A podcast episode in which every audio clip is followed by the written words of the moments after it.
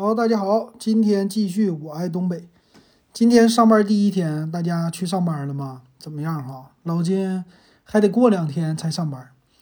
那今天呢，我们继续来说一说身边的东北。呃，这主要是前两天看了一篇文章啊，介绍说，哎呀，嗯，大家全国都没发现啊，这个东北春节的时候家家都点彩灯，突然就感觉这整个楼都有一种。夜晚的赛博朋克风，哎，这东北这次又出圈了。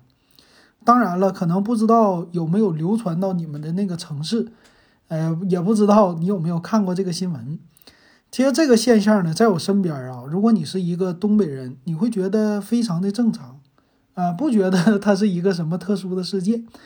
但是好像到全国的这个圈子来看，哎，它确实有一些地方特色。那为什么说它是赛博朋克风呢？我特意在网上去查了一下，什么叫赛博朋克？这个赛博朋克呢，它其实是英语啊，就是叫 cyberpunk。这啥意思呢？我们知道朋克，朋克这个运动呢，跟嗯摇滚一个摇滚范儿，其实就可以说是放荡不羁，或者是有一些反社会啊，有一点这种或者反传统啊这样的风格。那么赛博朋克风呢，在词典里边解释，它是说科幻小说的一个分支啊。这个技术主题呢，都是以计算机或者是信息技术，但是社会秩序受到了破坏这样一个情节，并且在赛博朋克当中呢，围绕着什么黑客、人工智能，还有一些大企业之间的矛盾啊相展开的。啊，还有背景一般设置为未来的世界，而且是一个反乌托邦的地球。那这种呢，就感觉非常的自由。但是真正的风呢，是这种夜店风。啊，赛博朋克大部分的游戏也好啊，它都是那种夜晚霓虹灯那样的一个特效啊，或者有说光污染。如果放在 DIY 领域的机箱，那就是现在最流行的一个游戏主机。啊，这种游戏透明的机箱，然后有发光，夜晚的时候发这个光特别的好看啊，就这种光污染和游戏键盘也很类似啊。那么咱们东北呢，它有一个传统，那我也不知道多少年了，就是家家啊在春节期间，每一家都有小彩灯啊，家家有阳台，那么就要把阳台呢，要么是挂两个红灯笼，要么就是整一堆的小彩灯，然后。呃，基本上就是哪家有人啊，无论是，反正大部分从三十当天一直挂到正月十五啊，就要点上。这个当时啊，我的小时候我记着家里边我爸啊特意买的那种的彩灯啊，给它点起来。当时为什么点彩灯呢？主要是为了一种节日的气氛。我记着我们家是九六年还九五年吧，应该是九六，我们搬到一个新家啊，这个当时。之前就在我爷家住啊，就那个屋子很小，一家三口就挤在一个小屋里。后来呢，我爸这个单位他们分了一套房啊，那个房也不是新房啊，是他们的同事之前已经住过的房子，但是人家换新房子了，呃，这么的还经过我爸的各种努力啊，就之前分的房子非常破啊，又给什么领导送礼呀，又怎么的了，终于换到了一个离公司非常近，前后楼。啊，就是这么一个房子，两室一厅，呃，在当时来说呢，这个房子盖的也比较新啊，就基本属于九十年代初，呃，就到那儿差不多也就是四五年或者五六年的一个房龄啊，咱们家就住入住进去了。我当时记忆犹新啊，住到这个房子的时候，呃，我们家非常的兴奋，因为有了两室一厅的房子，在当时来说非常的大呀，显得，啊，我们家特意整的电话线。啊，我们家得有个座机，呃，我父母一个屋，我一个屋，啊，终于有自己独立的空间了。我父母那个屋呢，在当时有一些标准的配置，哎呀，也可以说他们那阵儿也是啊，这个生活好了，因为跟着公司嘛，有钱了。那标配呢是一个三十二寸的大彩电，CRT 的啊，这个当时最有名的就是索尼特立龙啊。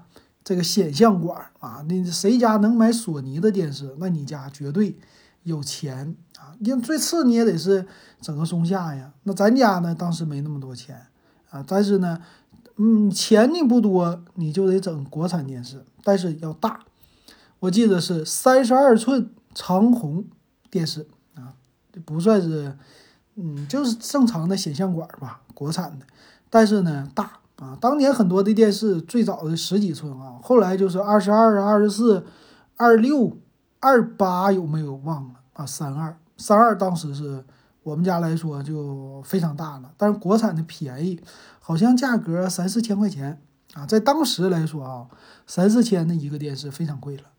我记得当时我们家新买的床、新买的沙发啊、新买的电视都放在他们屋里，然后我那屋呢，给我整个单人床啊，有一个电脑桌，当时没有电脑桌，有一个办公桌，特别的大，怎么弄进去的我都忘了，特别的重。其实啊，当时买那些东西多多少少，我爸这个开发票啊，当时给经理开车，怎么说他这个都虚开发票了，是吧？从油钱里边。这些有一些东西就这么的拿出来了啊，就赚到手了，给家里边添置这些。所以当年我们住进去之后，我记得第一个春节，我爸就是在阳台上特意买的红灯笼这个彩灯。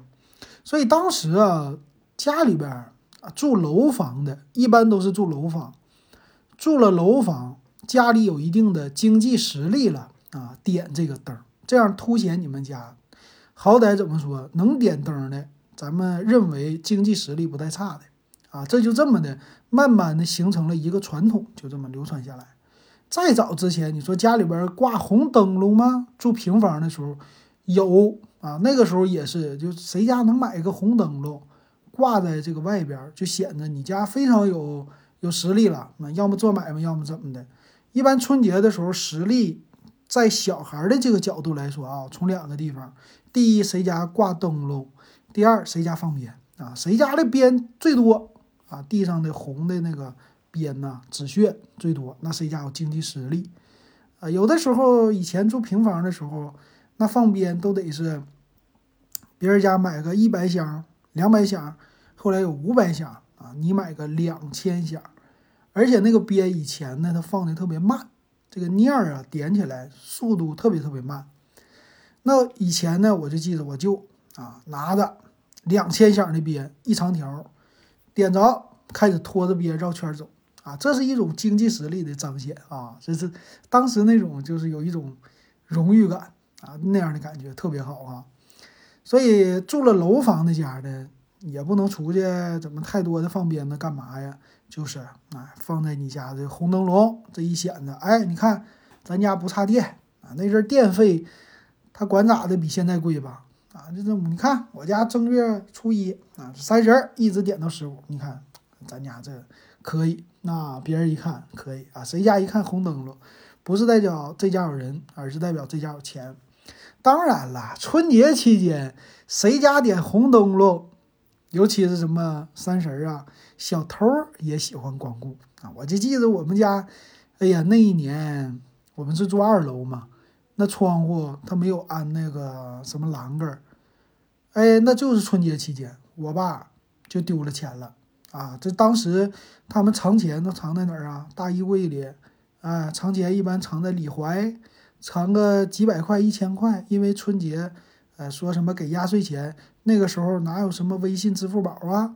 这个给钱当然是现金了，一百块钱也是大票啊，所以当时啊都是预备这种现金。那小偷呢，贼不走空啊！春节的时候就愿意光顾，一看，哎，你家挂红灯笼了哈，错不了啊，肯定有钱，走吧，咱就进去一遭啊，探探路。一探探道，一看，嘿，这窗户还挺好开，啊，那种新式的窗户是什么呢？当时就是那种铝合金窗啊，属于大的拉，像拉门似的那种的两扇窗户，那是好的啊。便宜的房子呢，它是那种。呃，好玻就是普通的玻璃啊，可能是两层，但是一个窗户有九块啊，或者十块啊，不是十二块，反正一般都三块四块这么的拼出来的啊。这种的一看家里边估计没钱，木头窗户还是这种呃小玻璃，这不行，就偷你那家大的，所以那阵贼多呀。然后我记得我爸说是丢了一千还丢两千啊，我这小就不知道了。然后皮夹克。给拿走了，新买的，啊，这贼不走空吧？这就害怕了，啊，这个过完春节之后，那就家里边装防盗网啊，就怕有贼进来啊。这当时记忆犹新呐，刚搬新房子，你说就被偷了。哎呀，这个记忆就这么来的了。那么后来呢，老金也是啊，离开沈阳挺多年了，十几年啊。我记着再后来就感觉这些事儿很正常，稀松平常的事儿。哎，现在再回来，有人提起来了。其实呢，我回来这两年啊，我觉得还之前还真没太注意说点灯笼这个事儿，但是呢，我就感觉有点奇怪了。嗯，现在你在点这种红灯笼啊，嗯，不算是一种实力的彰显了吧？啊，好像没有那种说我家有钱，我家要点了。呃，好像呢，感觉出来有一种就是算是比较的旧这样的感觉，就是。复古啊，有有有这种样的感觉，而且呢，就谁家点这个了，好像是一种情怀的释放。嗯，年轻人呢，一般反而不愿意做这种事儿。我不知道咱们的听友啊，有没有就是东北的，呃，你一直居住就没没离开过东北哈本地，然后你觉得年轻人会不会点这种灯笼？你可以告诉老金啊，欢迎留言。我的认为呢，现在家里边要是点这个，就好像。有一点的过时了啊，你甚至说有一点土气了啊，有有点这个感觉。你说家里挂啥？有的人我就挂红的，有的人挂紫的啊，挂这个色儿，挂那个色儿，有的人挂花花绿绿的，是吧？最有意思的就是说什么南方的朋友吧，还是北方的，去了南方之后，呃，怎么的晚上挂了个粉色的啊，还是红色的灯笼，就别人就误打误撞就进去了，是吧？有这种的啊。但是确实，在南方啊，这样的事儿比较的少见。那么最近这媒体呢，一看，哎，一拍照片，发现啊，这个楼里边家家点灯笼啊，有一种这个感觉，确实啊，好像是非常的迷幻啊，非常的赛博朋克，就这么兴起了。那有人说了，在南方，在一些城市，你发达有钱啊，春节的时候他们点什么呀？其实啊，就看。不同的楼，其实点灯这个事儿还是有这个习惯的。你比如说啊，咱们看灯，呃，一般是像上海，他们是浦江两岸啊，黄浦江两岸大楼点灯。那你说它是不是一种的传统的灯笼呢？啊，也是，是不是？主要是为了夜晚呢，给它点缀起来，比较的好看。那其实家里边要是现在再真想点这些东西啊，可以换的啊，好看一些的。啊，色儿呢不要那么艳的，比如说黄色的，呃，像星光一样的，现在比较流行啊。就像我们我家旁边北陵，这春节这一段时间，这条街上他们提前呢把树都给包起来了，拿那种彩色的黄色的小灯，然后在树上挂的小灯笼全给点亮了。然后我竟然在辽宁大学门口，我看到有一个人行天桥。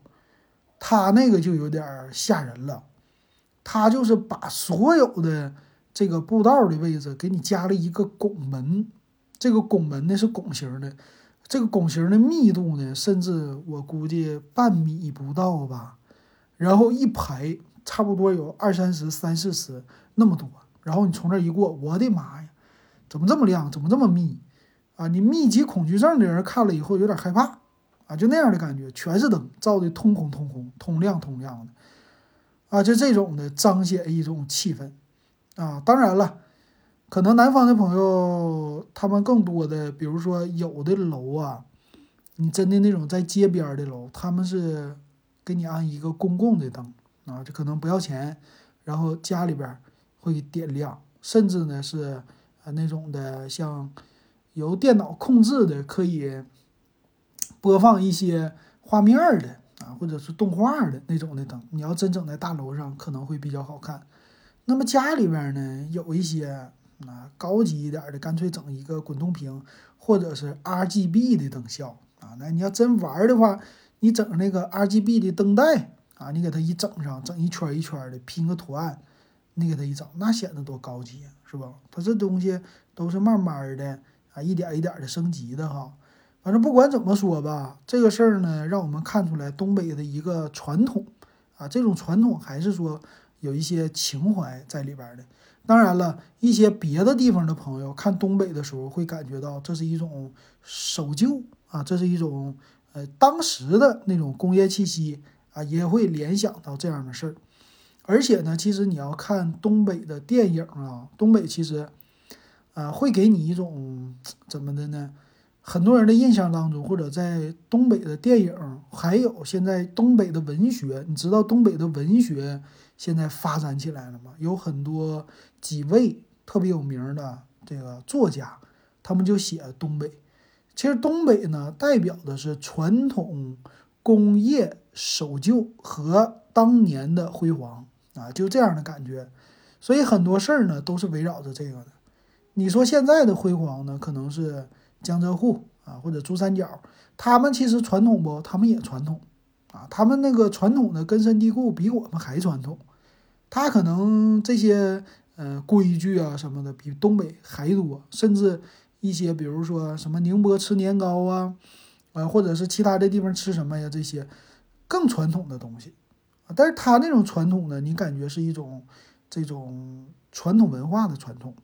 啊，但是我们这种东北的传统呢，它不是这种类似的传统文化，它是现代的一个文化，但是它已经过去了，过去时了啊，你会感觉有一点儿复古啊，或者七十年代、八十年代那样的风格，但是呢也挺好啊，因为现在流行复古，你看电影啊都是复古，什么老厂子呀这些的，比如说《你好，李焕英》，是吧？看着就觉得挺好的，挺有意思的。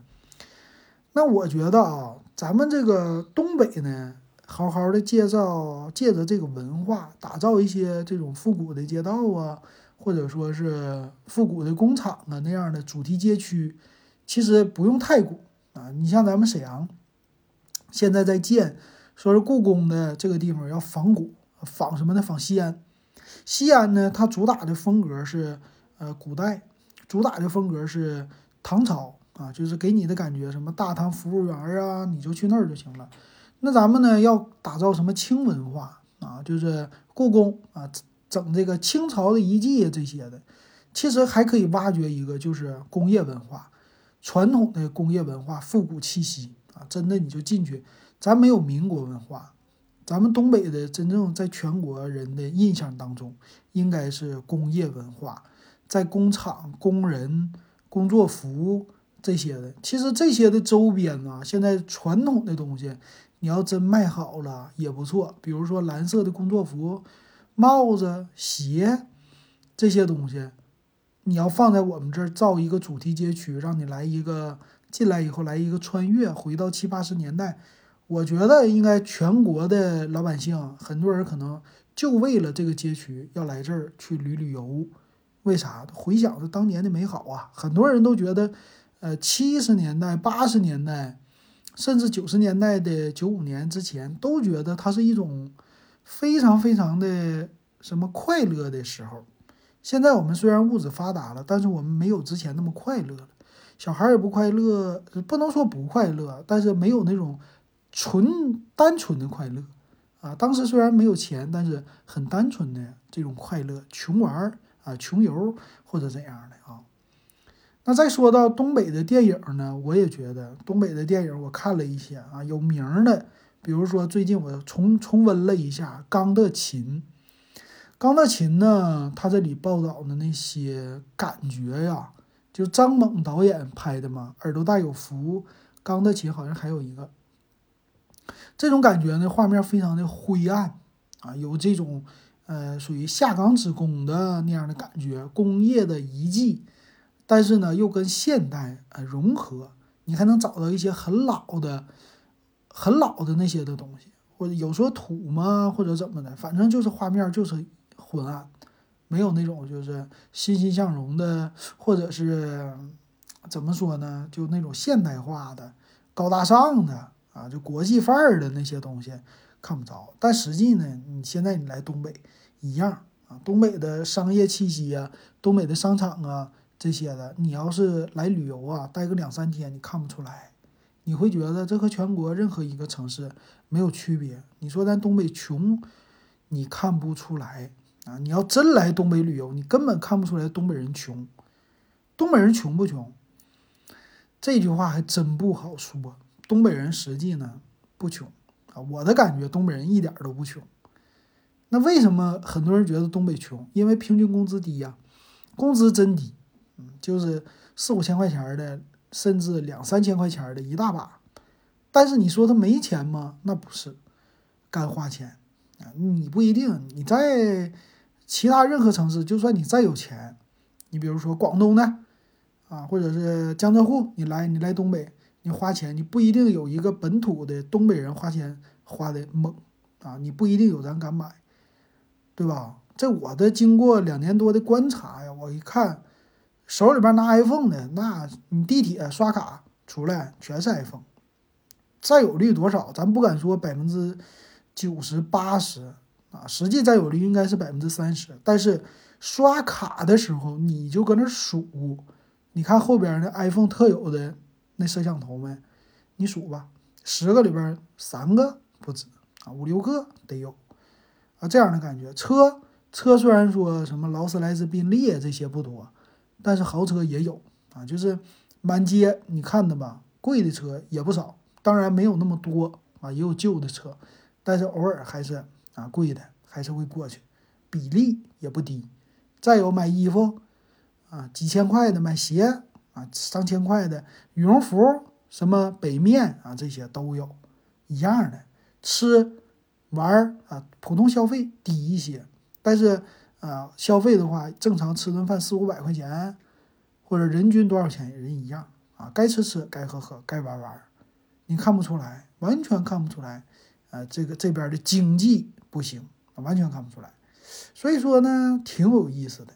你要是能在东北生活一段时间，我觉得会挺好玩，但是要挑城市，我们这个城市也是非常的呃两极分化。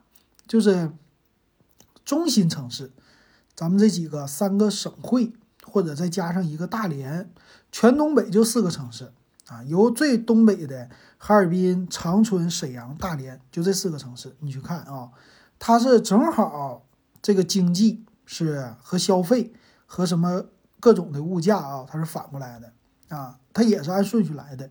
哈尔滨最便宜，其次长春、沈阳、大连最贵啊，这四个城市。刨去这四个城市全不行，啊，你没有说行的啊，经济什么的全不行，主要是人太少了啊，人都少。然后呢，城市的建设呢，其实来说，我觉得差不多。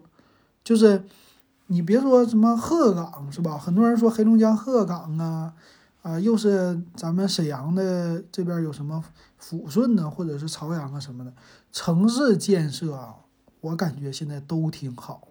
因为东北的城市化率太高了，而且呢，你说老年老年化为什么这么高？东北的少子化为什么这么多？因为东北人第一批啊独生子女生出来的，他就是独生子女多啊，生两个三个的不多。你独生子女这一辈儿再生的还是独生子女，他不愿意多生，他已经习惯了，就是这样的，他完全不同。所以咱们的我感觉就是城镇化率太高了。然后再加上，那个从农村到城市还有这么多啊，就很多的呃地级的城市，他们还在建很多的高楼，所以说呢，咱们的怎么说呢？说好听的吧，就是已经属于属于发达地区了啊。你虽然说经济上不算发达，但是我感觉东北人的整个的生活的这些的已经接近于啊发达地区了，或者发达国家了啊，所以它有一些老龄化。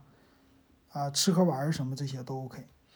那你要是能从周边你去一些小城市，你会觉得小城市很有意思，很好玩儿啊。它这个很多东西该有的也有，但是呢，有的又没有。但是人呢，又和其他地方是一模一样，没有任何的区别。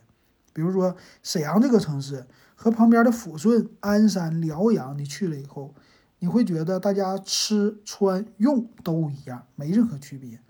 你看到工资低呢，它也不那么低，它和沈阳的城市差工资差不了一两千块钱，因为大家都低，你也不能比我低多少。你去了旁边的小城市辽阳，人家的工资也是三五千，你来沈阳也是三五千啊，多一点就四五千啊，可能是四到六，多了一千块钱。但是生活成本呢，沈阳又比那地方高了那么一丢丢。啊，你在那个小城市，医疗可能没有这种大城市那么好，但是也不差。你就会发现，哎呀，东北的城镇化率高了以后，医疗的呀或者什么的，它是比较平均的啊。每一个城市它不会觉得这个城市和那个城市差的那么大，就这种的和南方那头我不知道啊，就是感觉起来这个问题不大啊，就特别有意思。这这种现象我觉得挺好玩的，可能很多很多省份的城市吧都是这样的一个情况。哎，所以有机会大家可以来去看一看啊，感受一下本地的这个文化。当然了，这个期间你来，你就可以多看看，多看看那个赛博朋克风了啊，挺好的啊。这个风其实延续一下，再加上洗浴风来了以后，这个旅游啊、吃玩儿、享受啊，不不亚于海南，我感觉。所以我的感觉是，东北人真是。东北人可能是就这一个群体吧，他可能是全中国，哎，也不能说顶尖的吧，但是很值得、很知足的一批人吧。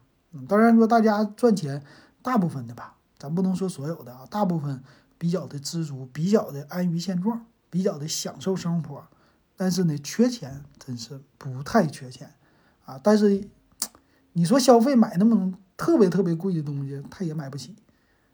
但是呢，你说咱们就正常吃喝玩儿，哎，活的不滋润那没有啊，该活活一样活，活的还很好，还挺享受啊，这真有意思。希望有时间啊，有机会大家也来东北去看一看。然后我说的对不对，也欢迎给我留言。今天咱们就说到这儿，感谢大家的收听。